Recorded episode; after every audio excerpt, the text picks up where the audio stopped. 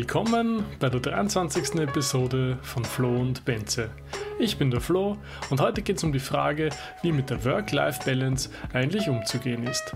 Was macht das Leben? Was macht die Arbeit? Wie kann man einen guten Ausgleich finden? Ich wünsche euch dabei viel Spaß.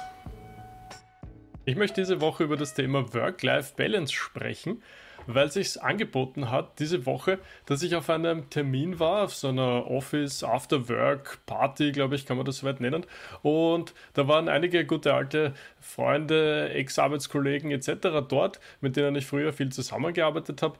Und zum Abschluss der einführenden Worte hat dann mein erster Chef äh, Folgendes von sich gesagt. Also er findet das jetzt ein bisschen interessant mit diesem ganzen Work-Life-Balance und er versteht nicht ganz, wie das funktionieren soll. Weil wie soll denn das Leben ohne die Work funktionieren? Wie soll es Work geben ohne Leben? Also das ist für ihn einfach nicht ganz einleuchtend. Weil er halt sozusagen, er sagt halt, er ist aus der alten Schule und für ihn war halt die Arbeit immer Teil des Lebens. Weil wenn man das auf einmal anfängt, auseinander zu dividieren und sagt, naja, jetzt gehe ich halt arbeiten, dann auf einmal passiert irgendetwas und dann auf einmal ist wieder Leben also das versteht er einfach nicht. Wie soll das jemals wieder zusammenfinden? Wie soll das einen Menschen ergeben, sozusagen, der für sich da ist, der für die Arbeit da ist und, und im Idealfall auch für eine Familie und ähnliches. Kannst du mit dem, äh, mit diesem Ansatz sozusagen ein bisschen was anfangen oder wie würdest du das sehen? Ähm, ja, ich meine, ich glaube, mit dem Ansatz kann jeder was anfangen, weil uns der Begriff schon lange quasi bekannt ist aber ich kann nicht mit der ich kann nichts mit der äh, fehlenden Perspektive auf andere Menschen anfangen, weil das ist schön und gut, dass es quasi bestimmte Menschen gibt, die das Problem unter Anführungsstrichen daran nicht verstehen. Es gibt trotzdem ganz viele Menschen, denen für die das unheimliche Probleme macht und denen das eine und oder das andere in Kombination halt unheimlich viel Stress äh, macht. Und ich glaube, da kann man, äh, und da haben wir auch schon mal drüber gesprochen vor ewig vielen Wochen jetzt schon gefühlt, wo wir immer wieder dieses Thema so gedroppt haben. Äh, das kann man auch nicht leugnen, dass jetzt während diesem ganzen Homeoffice-Boom äh, der letzten 18 Monate kann man nicht leugnen, dass Menschen unter mehr Stress waren, weil sie das Gefühl haben, mehr arbeiten zu müssen und weniger vom Leben haben. Sehr grob gesagt. Und haben wir auch vielleicht nur ganz kurz ausgeführt, aber es ist ja relativ einleuchtend, dass man keine Trennung zwischen dem normalen Tag und dem Arbeitsbeginn hat, weil ich vielleicht von der Couch aus arbeiten muss, wo ich so oder so meinen Kaffee getrunken hätte oder gefrühstückt hätte oder vielleicht mit der Familie in der Küche äh, gemeinsam frühstücke und dann geht die Familie tendenziell in den letzten 18 Monaten auch nur ins eigene Zimmer, wenn es das gibt, um quasi die Schule zu machen oder sonstiges. Und ich arbeite dort weiter. Das heißt, es war einfach so ein, eine grenzenlose Verschiebung der sozusagen Prioritäten, weil man ging von der unter Anführungsstrichen Freizeit oder Familienzeit sofort in die Arbeit über. Und das ist für ganz viele Menschen war das nicht gut oder nicht gesund, weil das braucht man. Also das, das unterstützt für mich so ein bisschen natürlich das Argument, was da gekommen ist, nämlich ja, das eine kann nicht oder das andere funktionieren. Aber genau das ist ja das Problem für viele. Also man, es muss einfach eine klare Trennung geben und einen klaren, einen klaren Rahmen geben, wann das eine beginnt und das andere aufhört. Und da entsteht ja diese Balance. Das heißt, es, es geht, glaube ich, nicht um die Frage, ähm, gibt es das oder gibt es das nicht oder kann ich das nachvollziehen oder kann ich das nicht nachvollziehen. Das heißt nur, dass man vielleicht selber schon diese, diese, diese Grenze sozusagen für sich selber schon äh, im Griff hat, sozusagen. Also es ist, äh, das zu sagen, dass man das nicht versteht, das finde ich ein bisschen äh, ja, empathielos, äh, aber ich, ich verstehe die Idee dahinter, weil das heißt nur, dass man selber sich schon genug Gedanken darüber gemacht hat, wie gehe ich mit meiner unter Anführungsstrichen Freizeit um und wie gehe ich mit meiner eigenen Arbeitszeit um. Und da macht Sinn, aber im Gesamtkontext ist das sehr wohl ein Faktor. Also das quasi zu leugnen, dass das ein, ein, ein Issue ist, sozusagen, finde ich schwierig. Ja, also ich glaube, es ging weniger um das Leugnen. Ich glaube, es war mehr aus der Perspektive sozusagen einer sehr integrierten, also ich meine jetzt in die Persönlichkeit integrierten Vorstellung von dem, was Arbeit ist, plus ähm, dass du, wenn du in der glücklichen Situation bist, dass du die Arbeit für dich sozusagen ein, ein, ein, ein Quell von Lebensenergie ist und du daraus eben deine dein Wohlbefinden, deine Energie, das habe ich schon gesagt, aber auch andere Sachen ziehst, dann ist es, glaube ich, das leichter, also ist es leichter, das zu integrieren äh, und, und da auch dich abzugrenzen. Du hast schon die Grenze gebracht. Ich glaube, das ist sehr wichtig, für sich da klarer zu werden und zu sagen, wir haben zum Beispiel das Stichwort des äh, also des äh, Shutdown-Journals gebracht. Also wie kann ich meinen Arbeitstag beenden, sodass ich übergehe in eine andere, nennen wir es jetzt Phase des Tages, wo ich dann zum Beispiel eben für Familie da bin. Und ich glaube, dass man sich über sowas klarer wird und auch bewusster wird, ich glaube, das wäre ein sehr wichtige, äh, eine sehr wichtige Fähigkeit, die man vielleicht eben erst entwickeln muss, wenn man mit dieser Homeoffice-Geschichte äh, noch nicht vertraut war und äh, die einem da, glaube ich, sehr behilflich sein könnte. Hm. Was ich auch ganz interessant finde, und das äh, passt äh, halbwegs gut äh, sogar dazu, ein ganz lustiger Artikel eigentlich, den ich jetzt gelesen habe, können wir in der Beschreibung dann auch natürlich verlinken, ähm, wurde untersucht, wie viel Freizeit unter Anführungsstrichen notwendig ist, dass das Wohlbefinden quasi noch gut ist, unter Anführungsstrichen. Und das war eigentlich eine ganz interessante, so erste kleine Studie oder ganz interessante Experimente, wo sich halt ausgestellt hat, dass es sehr wohl eine Grenze gibt von zu viel Freizeit haben. Äh, dass es einfach diesen, diesen Mittelweg geben muss zwischen, ich habe genug unter Anführungsstrichen zu tun mit unter Anführungsstrichen echten Sachen und der Zeit, die ich mir selber nehmen kann für eben Hobbys oder Sport oder sonstige klassische Freizeitaktivitäten. Also fand ich eigentlich ganz interessant, dass es sehr wohl diese, diesen Rahmen geben muss, dass man sich auch irgendwie vielleicht nicht mehr ganz so wohl fühlt, wenn man äh, den ganzen Tag nur, ähm, nur herumliegt, um das jetzt sehr überspitzt zu sagen und halt, äh, in beziehungsweise in dem Kontext konkret herumliegt und nicht äh, währenddessen ein Buch liest oder währenddessen seine Rechnungen sortiert oder so, sondern tatsächlich nur rumliegt und die Zeit äh, geht quasi dahin. Und das finde ich eigentlich ganz interessant, weil das ja auch zu dieser Grenze dazu passt, die, die du äh, erwähnt hast, dass man das einfach äh, auch für sich verstehen muss, wo es aufhört und wo es gesund ist, dass es aufhört sozusagen.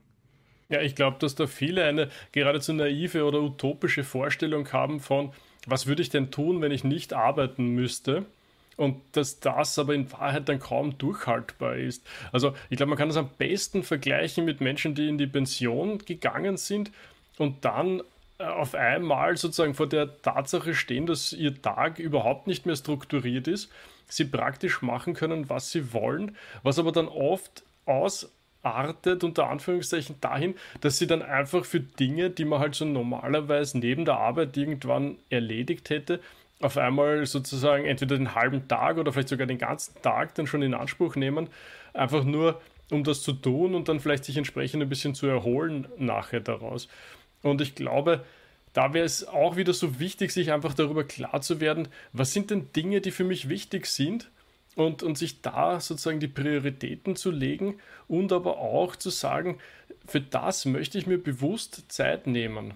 Also um aus diesem gehext, gehetzten Modus herauszukommen und gleichzeitig aber auch für das, was einem wichtig ist, sich die Zeit zu nehmen und daran eben äh, einerseits dann vielleicht, je nachdem, was das halt ist, zu wachsen, aber auch um sich entsprechende ähm, äh, Befriedigung im weitesten Sinne zu holen, die man eben braucht, um dann wieder gut zu funktionieren. Das ist jetzt natürlich ein, ein sehr, ähm, naja, man könnte fast sagen, kapitalistischer Begriff, aber um sozusagen auch aus der Arbeit dann das meiste für sich herauszuholen, was ja vermutlich viele andere Ziele, die man so hat, auch mit befördert, weil niemand möchte, glaube ich, irgendwie unerfolgreich sein in dem, was er tut Manchen ist vielleicht weniger wichtig als anderen, aber ich glaube, eine gewisse Art von Erfolg zu haben in dem, was man tut, hilft einfach im generellen Wohlbefinden, würde ich jetzt formulieren. Ja, zwei Sachen sind mir da eingefallen. Äh, das, das eine, was ich eigentlich auch ganz interessant finde, das passt zu dem ersten, was du gesagt hast, nämlich äh, also quasi Pension oder, oder Ruhestand und dann quasi sich mal zurechtfinden müssen in dem Tag oder in dem neuen Leben sozusagen. Und äh, für alle, die, die vielleicht weniger irgendwie äh, auch Profisport verfolgen oder weniger ähm, nah drin sind in sowas, kann ich auch empfehlen, vor allem in die Richtung nachzulesen, wie geht es wirklich Profisportlern, die quasi zurücktreten. Weil da ist es eine ähnliche Situation, wo man äh, sich ja vorstellen muss, dass, und das hatten wir schon ein paar Mal, dass es nicht nur die Wettkämpfe gibt, auf die man sich vorbereiten muss, sondern das ganze Leben besteht quasi aus dem Training sozusagen und aus dem Vorbereiten auf Wettkämpfe. Und äh, da muss man sich mal vorstellen, wenn man das über ähm, vielen Fällen schon in der Jugend beginnen macht und dann äh, hat man mal 20, 25 Jahre in diesem Rhythmus verbracht.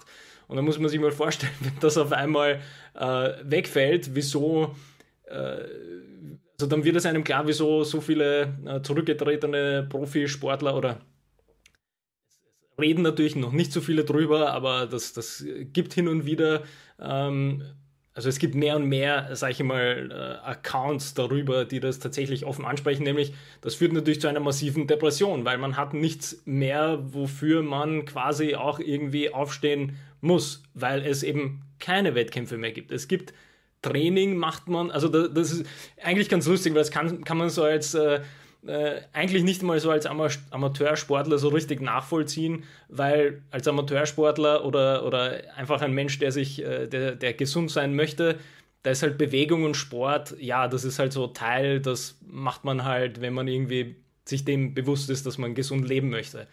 Aber ein Training für einen Profisportler ist eine ganz, ganz andere Geschichte. Das heißt, wenn man das dann auf einmal wegnimmt und es nicht mehr heißt, naja, du musst jetzt irgendwie ähm, jeden Tag zwei Trainings machen, sondern eigentlich reicht es, wenn du ja, zweimal, dreimal die Woche trainierst, weil du hast ja keinen Wettkampf. Das heißt, da gibt es eigentlich nichts, worauf du jetzt irgendwie äh, trainieren musst. Es ist ein massiver Einschnitt. Das ist ein massiver Einschnitt in die ganze Lebensplanung und das Lebensverständnis. Und äh, das kann natürlich genauso zu den ganzen Issues führen.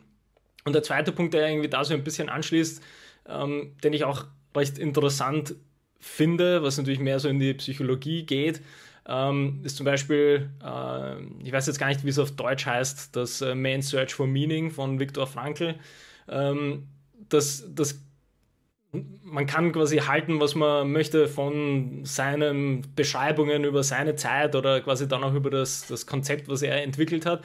Aber es sind schon viele interessante Dinge drinnen, die natürlich massiv auch da hineinspielen, nämlich wofür es sich lohnt, sozusagen etwas zu tun. Und das zu tun formuliere ich jetzt ganz bewusst sehr offen, weil tatsächlich nach dem Aufstehen, was, also nach dem Aufstehen und Anführungsstrichen, nach dem Aufwachen in der Früh, muss es irgendwas geben, das einen überhaupt aus dem Bett bringt. Und alle, die, die vielleicht selber schon irgendwie depressive Phasen hatten oder vielleicht Freunde, Bekannte haben, die darunter äh, gelitten haben, und, und mit den Menschen noch geredet haben, die, wiss, die wissen vielleicht, wie sich das anfühlt, wenn man in so einer Phase ist.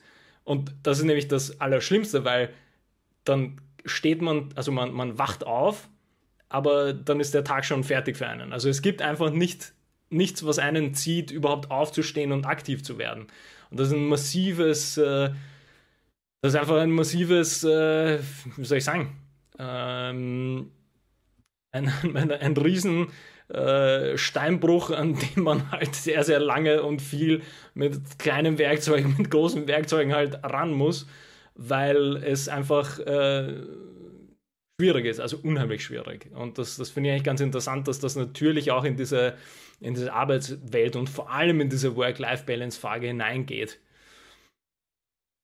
Ja, ich glaube, was sich da jetzt durchzieht von dem, was du äh, jetzt äh, gebracht hast zwischen Profisportler bis Amateursportler bis normalen Menschen, der im Arbeitsprozess steht, ist, glaube ich, diese Struktur, die von außen vorgegeben wird, die ist, glaube ich, vielen Menschen sehr viel einfacher macht, unter Anführungszeichen zu funktionieren weil du einfach, da, da, stellen sich dann keine Fragen. Es ist dann einfach, ja gut, ich muss halt um 8 oder um 9 oder wann auch immer im Büro sein. Das heißt, ich muss halt einfach um 6 Uhr oder um 7 Uhr aufstehen. Ich muss dann frühstücken, ich ziehe mich dann an und dann fahre ich dorthin und dann bin ich, weil ich schon mal dort bin, arbeite ich dann. Und viele Selbstständige kennen das vielleicht auch, dass es da wenig Struktur gibt, beziehungsweise dass man sich diese Struktur selber äh, kreieren muss. Und ich glaube, das ist genau das, was du beim Profisportler, der seine Karriere beendet hat, erwähnt hast. Weil davor bist du vielleicht sogar fast dein ganzes Leben in einer Situation, wo durch Trainer und durch das System, was da außenrum geschaffen wird, einfach immer klar ist, wie die Struktur deines Tages ausschaut, wann du wo bist, wann du was machst, wann du zum Wettkampf fährst, etc. Das ist alles geregelt und, und eingetaktet. Und auf einmal sagst du, danke, das war's. Und dann gibt es nichts mehr dahinter. Du kannst aufstehen, wann du willst, du kannst machen, was du willst, du kannst schlafen gehen, wann du willst. Es interessiert sich einfach gar niemand dafür, wie du das tust, was du tust und so weiter. Und ich glaube, wenn du da nicht ein bisschen vorgebaut hast oder wenn du da nicht Ideen hast, was du tun möchtest, dann wird das eine wirklich sehr schwere Zeit, glaube ich, werden. Ja. Ja, wobei ich finde das eigentlich, also ich glaube, dieses Profisportbeispiel ist, ist relativ gut, ähm, um, weil ich meine, äh, ist wieder die Frage, wie viele natürlich aktiv äh, Sport verfolgen, aber da gab es ja gerade jetzt in, während der Olympiade äh, gute Beispiele dafür, was eigentlich diese quasi mentale Gesundheit und wie man diese Work-Life-Balance vielleicht äh, diskutieren müsste oder darüber nachdenken müsste, ähm, weil ja da zum Beispiel auch die Simone Biles, die äh, große Gymnastik oder äh, genau, ich glaube, sie macht alle möglichen äh, Disziplinen für das amerikanische olympische Team. Und ähm, sie hat äh, quasi zurückgezogen aus bestimmten Events, weil sie einfach gesagt hat, ähm, sie, sie braucht diese mentale Pause sozusagen und das war ihr halt alles irgendwie zu viel.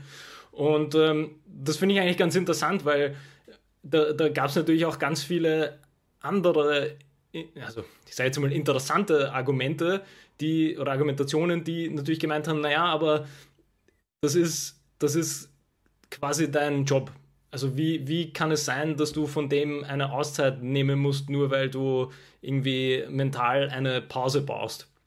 Und das finde ich irgendwie sehr schwierig als Argument, weil äh, das ist halt so eine, also das ist vielleicht äh, etwas, das sich jetzt über die letzten 18 Monate langsam verändert, dass halt mehr und mehr Menschen auf diese mentale Gesundheit schauen, aber es fand ich trotzdem sehr interessant, äh, nochmal zu hören, dass es äh, auf der Ebene nach wie vor, also von, von Fans eher ja, vernachlässigt wird, weil eben das ist quasi dein Job und den musst du machen, ob du dich jetzt gut oder schlecht fühlst. Und äh, äh, finde ich, find ich eine sehr schwammige Grenze, ehrlich gesagt, weil ich meine, können wir auch an unsere eigene Sportkarriere denken, auch wenn das natürlich ein anderes Niveau ist oder Niveau war, mit natürlich anderen Erwartungen von außen, anderem Druck und so weiter, anderer Leistungsstufe. Aber es war natürlich trotzdem immer diese Überlegung da, dass wenn es einem nicht gut geht, dann muss man das trotzdem machen oder man spricht das natürlich nicht an, weil man ist ja irgendwie die Verantwortung fürs Team und so weiter und so fort. Also ich finde das sehr schwierig äh, noch immer und halt einfach sehr schwammig, das zu argumentieren, ja, ja, das ist einfach dein Job und den musst du machen, weil das, das, das, äh, wie sagt man, das, das nimmt halt überhaupt nicht äh, in die Rechnung, dass quasi auch der Kopf zur Gesundheit dazu gehört, weil irgendwie ist das für mich auf der gleichen Ebene von, ja gut, du hast halt ein gebrochenes Bein, aber ne, das ist dein Job, den, du musst den machen. Und wenn du dein, dein Tumbling mit einem gebrochenen Bein nicht machen kannst, ja, dann bist du ganz schlecht, das funktioniert nicht. Also das ist einfach diese Trennung von quasi körperliche Gesundheit und mentale Gesundheit. Ich, ich hoffe, dass äh, die, diese Trennung wird ein bisschen äh, weniger in, also jetzt nach Corona auch noch weniger, dass man das versteht, dass beides äh, sehr relevant ist. Ja, das Bild, was bei mir sofort aufgepoppt war, war einfach der Athlet als Maschine, der sozusagen immer funktionieren muss, egal ähm, wie, die, wie die Rahmenbedingungen sind, wie, egal wie das persönliche äh, Gemüt sozusagen gerade dem entspricht.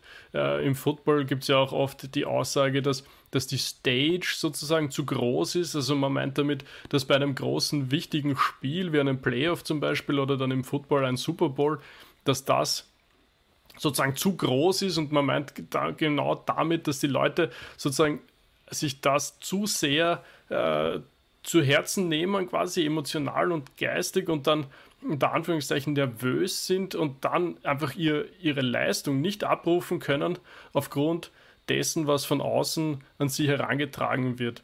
Und viele kennen das, es gibt im Sport äh, immer wieder mal sogenannte Trainingsweltmeister, da gibt es wirklich äh, arme Athleten, die im Training bessere Leistungen abrufen können. Also wenn es jetzt zum Beispiel um gestoppte Sachen wie beim Schwimmen oder Laufen geht, die können bessere Zeiten im Training äh, erreichen, als sie es dann im Wettkampf können, weil sie im Wettkampf so eine, ja, eine Situation im Kopf erreichen, dass sie so angespannt und aufgeregt sind, dass sie einfach das nicht mehr abrufen können, was, was möglich ist.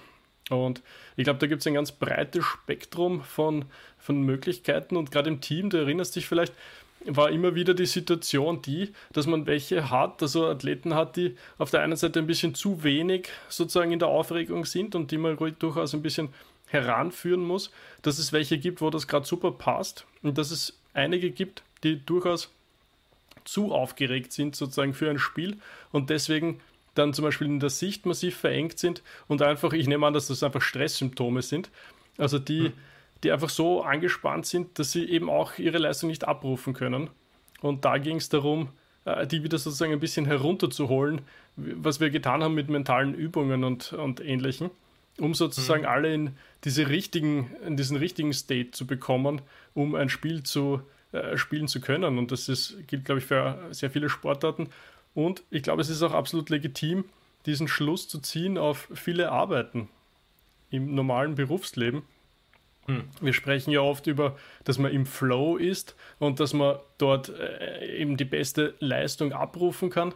Und da geht es ja im Wesentlichen um die Länge de, dieser Wellen, die im Gehirn sind. Ne? Also, die, die, dass du im Alpha-Stadium bist oder Beta, glaube ich, und das Flow, weiß ich jetzt gar nicht, in welchen das ist, aber einfach die Tatsache, dass du dann deine perfekte Leistung abrufen kannst und ich glaube, die meisten von uns kennen das. Es gibt einfach so dieses Stadium, wo du das Gefühl hast, jetzt geht dir einfach alles von der Hand. Du bist jetzt für zwei Stunden, äh, schaffst du den halben Wochen-Output und bist einfach unglaublich produktiv, bist genau in der Sache, alles, was du angreifst, funktioniert und tut. Und alle kennen wir, dass das dann Phasen gibt, wo das nicht so ist.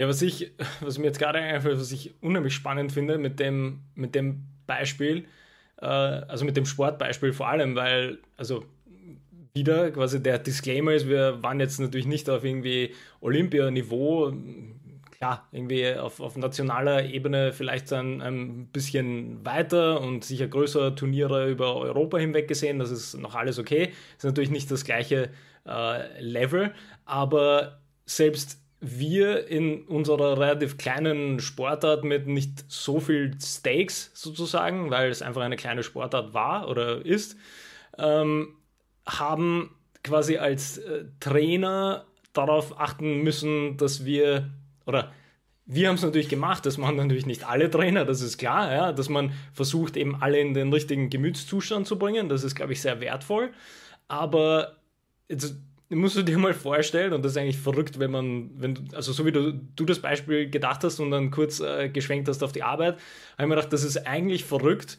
dass es im, in der Arbeitswelt so etwas nicht gibt.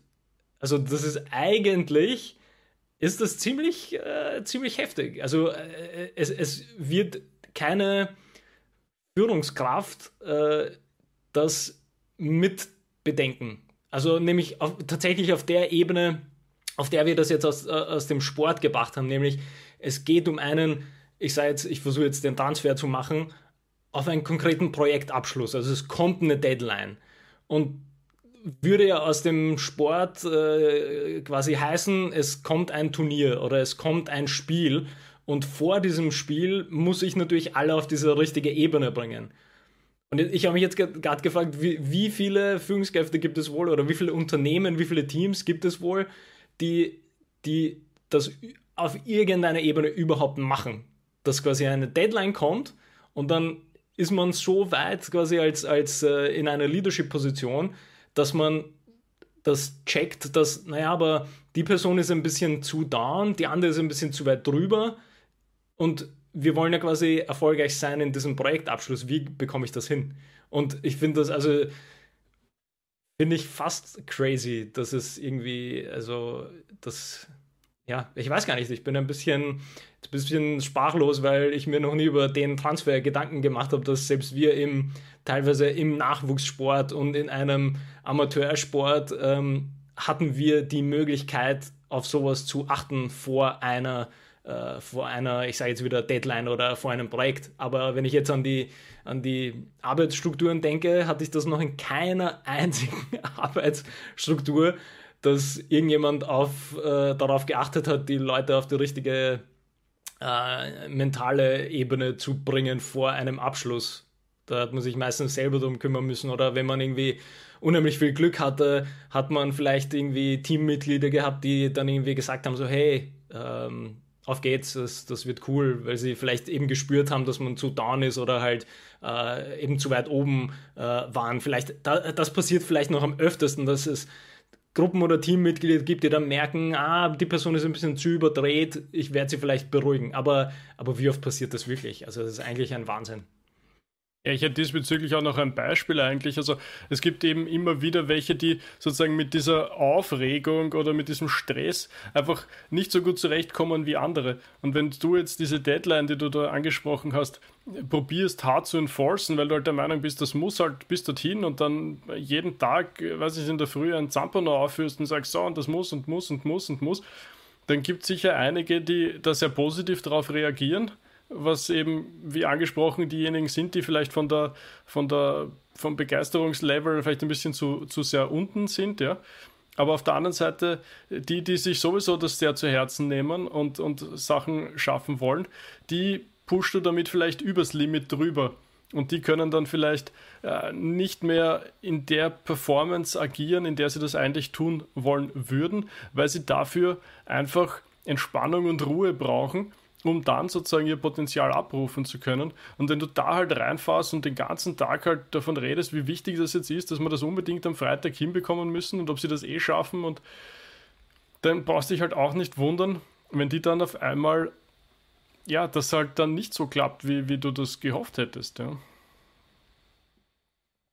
Ja, also äh, ich denke mir nur gerade, dass das sehr, äh, das ist tatsächlich äh, wieder so eine zentrale Geschichte, finde ich, wenn ich jetzt zurückdenke an, an, äh, an eigene Teams oder an eigene äh, Staffs, äh, die, die, die ich quasi hatte, ist das mal besser, mal schlechter äh, gegangen, aber ich habe oft im Kopf, dass es sehr wohl dann auch andersrum funktioniert hat, sozusagen, dass man nicht, dass man äh, auch von anderen Personen das tatsächlich bekommen hat, dass wenn man zu down war, dann ist man gepusht worden und umgekehrt natürlich genauso.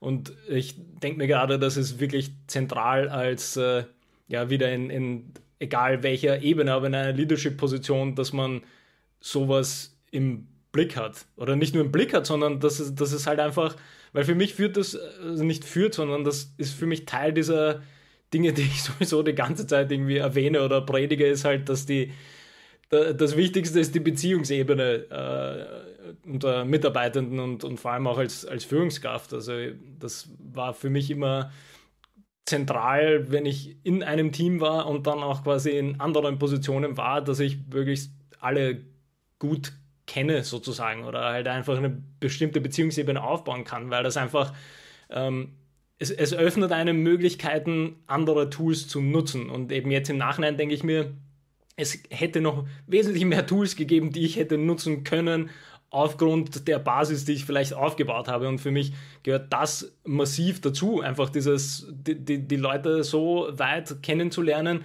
dass man zumindest dem näher kommt zu verstehen, auf welcher mentalen Ebene sie sich bewegen, wenn es um Projekte oder um Deadlines geht, also tatsächlich, wo etwas Handfestes notwendig ist. Und ich glaube, da geht es jetzt gar nicht darum, dass man für, für alle, für den ganzen Staff oder Mitarbeitende eine, einen Therapieersatz bietet oder halt das in den One-on-One-Gesprächen abdeckt, sondern dass man in den äh, Zeiten, wo es hart auf hart kommt, dass man genau dort ähm, quasi eingreifen kann und dort die Leute eben entsprechend abholt und auch weiterbringt, weil ja, es geht jetzt nicht um das Standard-Tagesgeschäft, weil das äh, wird jede Person hinbekommen, unabhängig von mentaler, ähm, mentalen Kapazitäten, sondern es geht genau um die schwierigen Zeiten sozusagen. Also was wir auch äh, hin und wieder äh, außerhalb des Podcasts gesagt haben, ist halt irgendwie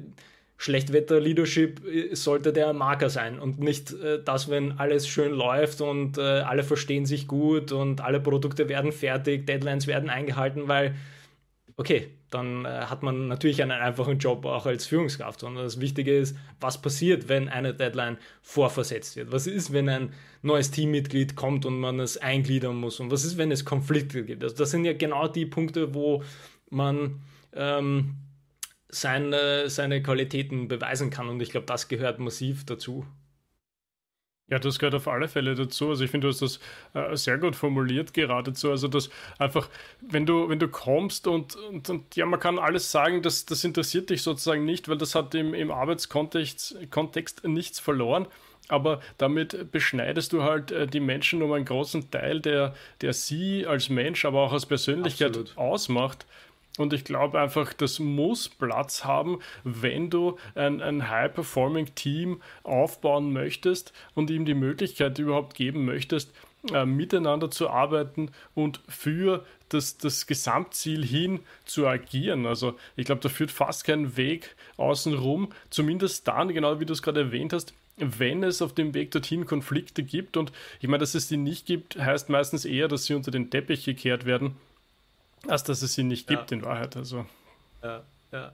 ja das finde ich ein guter Punkt, dass es dieses Bewusstsein äh, erstmal braucht, dass es, also ich meine, so wie du es gesagt hast, ja, wenn, man, wenn man glaubt, es ist alles in Ordnung, schwierig. Dann wird es vermutlich irgendwo nicht passen, weil das, das kann nicht sein. Ja? Man, man muss halt irgendwie auch proaktiv so ein bisschen ähm, sich selber äh, seine eigene sein eigenes äh, Tun auch ein bisschen reflektieren, worüber wir ja auch viel reden. Und ich meine, es ist, es ist äh, wie immer, ja, wenn irgendwie alles gut läuft, dann ähm, finde ich, also fast unrealistisch, dass da nicht irgendwo, eben wie du sagst, etwas unter den Teppich gekehrt worden ist.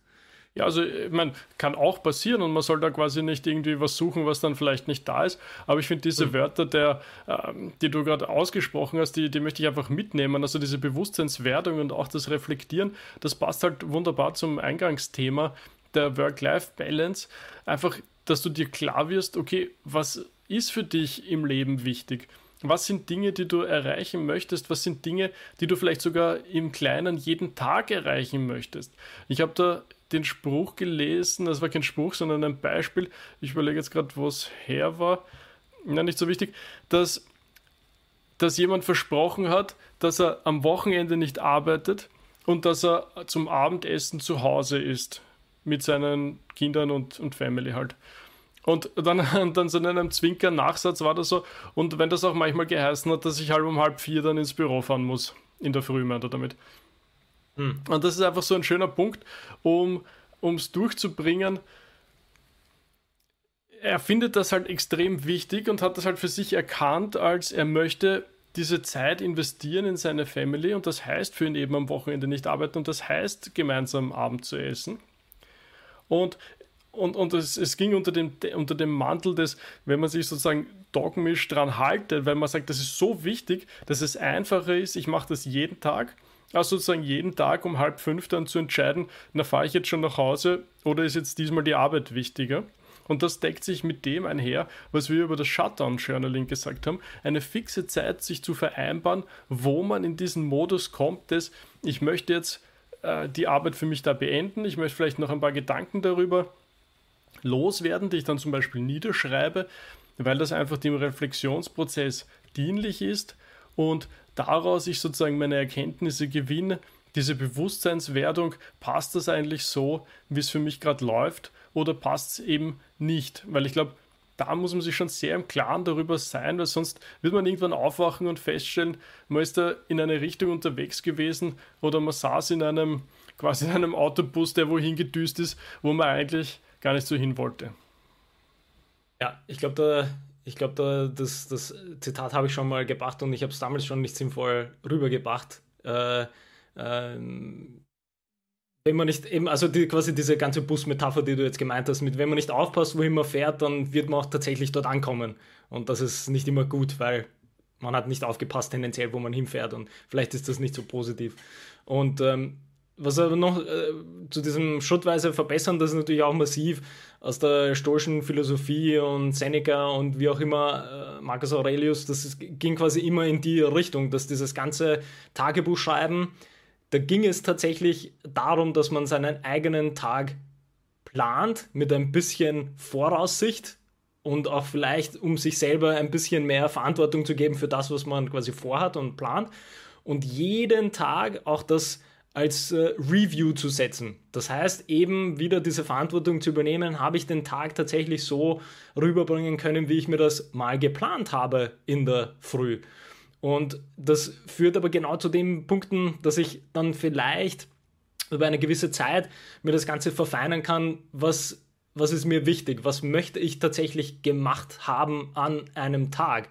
Und dass ich mich eben, also wieder klassisch aus der stoischen Philosophie, Schritt für Schritt Verbesserung zu bringen. Das kann jeden Tag was ganz Kleines sein, aber einfach diese Verbesserung zu bringen. Und das geht natürlich nur mit den Schritten des Bewusstseinswertung und halt für sich selbst einen Rahmen abstecken, was einem wichtig ist. Ja, also es schließt ja ähm, zum Glück nichts aus. Also wenn ich unter Anführungsstrichen viel arbeite, aber ich, mir, ich werde mir bewusst, dass ich eigentlich auch gerne ähm, extra Zeit mit den und den Freunden verbringen würde und oder der Familie irgendwelche Hobbys machen möchte, dann startet das natürlich mit einer Bewusstwerdung und dann kann ich das quasi Schritt für Schritt in kleinen ähm, in kleinen Häppchen sozusagen versuchen rüberzubringen, dass ich mal eben sage, heute ähm, fahre ich irgendwie eine halbe Stunde früher aus der Arbeit nach Hause und hole meine Kinder und wir fahren direkt danach, weiß nicht, auf einen Spielplatz und bleiben dort mal.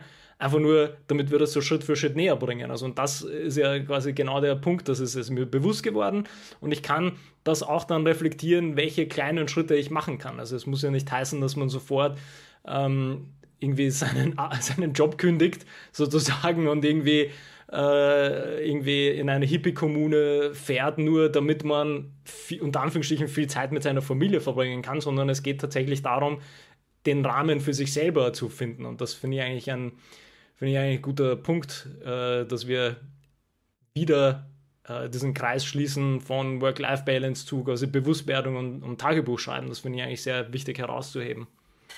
Ja, ich fand das äh, gerade äh, geradezu wunderbare Schlussworte. Ich möchte eines nur noch kurz äh, ergänzen, aber das passt, glaube ich, sehr gut rein. Auch die Woche ein Gespräch gehabt mit einem äh, Assistenten vom CFO, also dem, dem Chief Financial Officer von einem sehr namhaften österreichischen Konzern. Und er hat dann gemeint, er hat irgendwann, ich glaube Anfang des Sommers hat er gemeint, beschlossen, seinen eigenen Perfektionismus ein bisschen zurückzufahren und mal zu schauen, was passiert. Und er hat gesagt, es hat ihm an Lebensqualität massiv viel gebracht, weil es ihm natürlich Zeit gebracht hat. Und er hat gesagt, die, das, das Feedback sozusagen von außen war, war fast unverändert. Es ist fast nichts passiert. Es war fast alles genauso gut, quasi wie es vorher war. Aber er hat sich sein Leben massiv vereinfacht dadurch. Und das möchte ich einfach nur deswegen mitgeben, weil man einfach schauen muss, glaube ich, wie viel von dem, was man tut und leistet, ist notwendig, wie viel möchte man tun, was ist sein eigener Qualitätsanspruch, aber auch, dass man immer wieder mal überprüft, ob man da sozusagen übers Ziel hinausschießt oder dort eh auf einem auf dem richtigen Weg unterwegs ist. Und der Rest ist genau in deinen Worten, wie du es gerade äh, gebracht hast. Ich glaube, das, ich glaube, schöner kann man es eh nicht mehr abrunden eigentlich. Gut, dann können wir das beenden. Ja, gut. Danke ich mich fürs Zuhören und auch fürs Zuschauen. Bis zum nächsten Mal. Bis zum nächsten Mal.